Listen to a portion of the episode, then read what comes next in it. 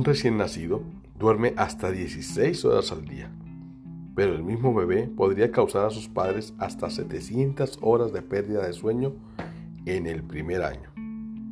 Estos son hechos asombrosos de salud. Un espacio reservado para adquirir mejores hábitos y tener una mejor salud. Narrado por su coach saludable Jorge Tobar.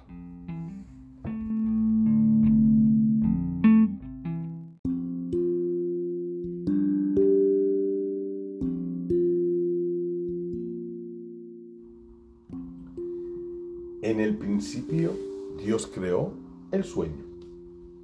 Eso lo podemos leer fácilmente en el registro donde dice, entonces Jehová Dios hizo caer sueño profundo sobre Adán, y mientras éste dormía, tomó una de sus costillas y cerró la carne en su lugar. Y de la costilla que Jehová Dios tomó del hombre, hizo una mujer y la trajo al hombre. Eso está en Génesis 2, 21 y 22. Ese es un buen relato hablando sobre el descanso. El tema que nos ocupa en este episodio, que tenemos que hablar sobre el descanso. ¿Sabías que privarse de tan solo una hora de sueño aumenta el número de accidentes automovilísticos en las autopistas hasta en un 8%? Y por otro lado, una hora de sueño adicional disminuye los accidentes hasta en un 8%. Eso es cierto. Los que vivimos en Europa podemos ver que el cambio de horario, que regularmente se hace una vez al año, siempre ocasiona más accidentes. Esto es debido a que la efectividad del conductor después de haber estado despierto durante 18 horas es casi similar a conducir después de haber ingerido dos bebidas alcohólicas. Por ejemplo, dos vasos de vino. Cuando has estado despierto durante 24 horas, tu eficacia para conducir es equivalente a conducir bajo la influencia de 4 a 6 bebidas alcohólicas. El rendimiento óptimo proviene después de 8 horas de un sueño reparador y tranquilo. Una persona que tome su vehículo después de haber estado 24 horas sin dormir es el riesgo más alto que podamos ver en carretera. Encontramos que la primera referencia para dormir en la Biblia es la de dormir profunda y creativamente. Cuando Adán despertó, estaba renovado, revivido y ojo, estaba casado. Toda una nueva vida y finalmente el futuro de la humanidad puede ser renovado en esa primera siesta. Es interesante la forma como se casó nuestro amigo Adán. La realidad era que hasta un mundo perfecto, Dios diseñó que una persona necesitaría descansar y que la noche era el momento óptimo para dormir. Ojalá muchos de aquellos que están haciendo trabajos, de trabajar, y valga la redundancia aquí, de trabajar toda la noche, escucharan perfectamente que el descanso de nuestro cuerpo se hace en la noche. Y dice, y llegó a un cierto lugar y durmió allí, porque ya el sol se había puesto, y se acostó en aquel lugar. Y esto lo dice Génesis 28, 11. El mejor momento para nosotros realizar la actividad de descanso y dormir se hace en la noche. Puede ser que nos tengan que recordar la importancia de dormir para descansar, especialmente en este mundo imperfecto, el cual está siempre en movimiento. Aquí hay que hacer un alto y hablar un poquito de lo que es la fisiología del descanso, ¿verdad? ¿Cómo funciona esto? ¿Cuál es el problema con un sueño agitado? Aproximadamente 60 millones de estadounidenses tienen problemas para dormir. Hoy en día, debido a estas luces artificiales, como la televisión, el internet, el, hábito de la cafeína. Las personas duermen casi una hora menos de lo que dormían sus bisabuelos. Esta cifra puede ser nos puede sorprender por sí sola, pero esta cifra ha aumentado inclusive mucho más por cuanto hoy en día no se va a la cama sin antes revisar el celular. Y hay, inclusive hay personas que en la noche tienen que estar viendo el celular y esa luz daña totalmente el sueño y eso hace que nuestro cuerpo no se está reparando correctamente y suframos ciertos desórdenes en el momento de descansar, en el momento de hacer ciertas actividades básicas para el cuerpo. Dormir es una actividad tan importante como comer, como hacer ejercicio.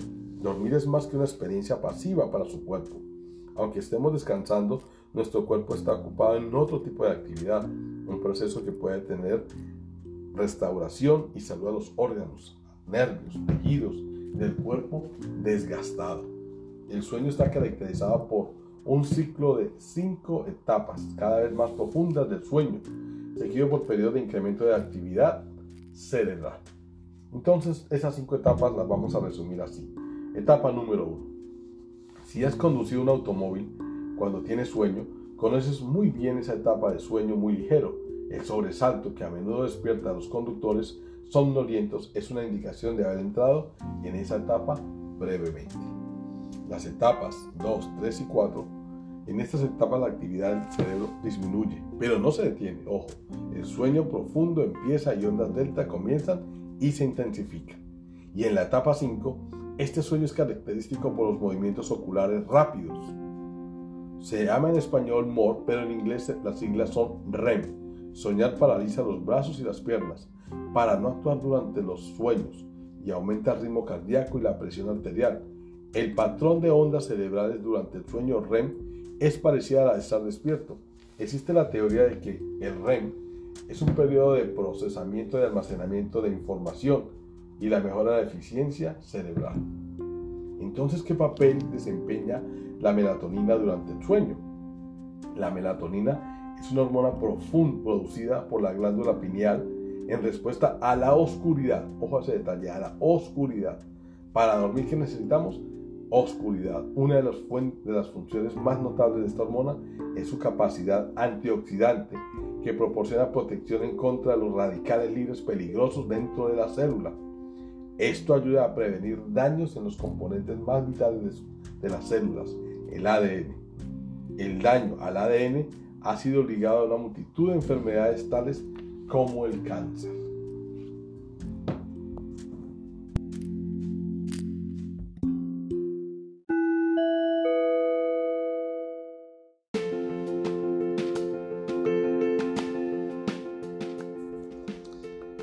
En este día estamos comenzando nuevamente, como les dije, a hablar del descanso, pero esta vez lo vamos a acompañar de algo muy especial, es un reto. Durante esta semana, por primera vez aquí en Hechos, Hechos Asombrosos, vamos a comenzar a colocarles un reto diario para que usted lo realice referente al tema que estamos hablando. Hoy nos ocupa hablar del descanso adecuado, que es el hábito número 5, ¿verdad? ¿Qué es el hábito de, de, un descanso adecuado? Es el estado momentáneo de reposo, tranquilidad o inactividad que se realiza en medio del trabajo o otra actividad para reponer fuerzas físicas, mentales y espirituales. ¿Ok? Entonces hoy iniciamos un reto muy especial. Parte de un descanso adecuado es tener un sueño reparador que te permite la renovación de tu cuerpo y mente Además del sueño en el descanso adecuado, incluye hacer pausas de sus actividades diarias, las cuales te ayudan a pensar de manera más precisa y clara. Por ende, es necesario tomar un descanso. ¿Qué necesitamos hacer para lograr este hábito en nuestras vidas? Planificar nuestro tiempo durante el día. ¿Cómo puedo lograrlo? Seguir las actividades de la siguiente tabla que les vamos a mostrar para que usted los pueda cumplir. Digo mostrar en el sentido figurado, obviamente nadie me está viendo lo que estoy hablando, ni van a ver las tablas que yo les voy a mostrar.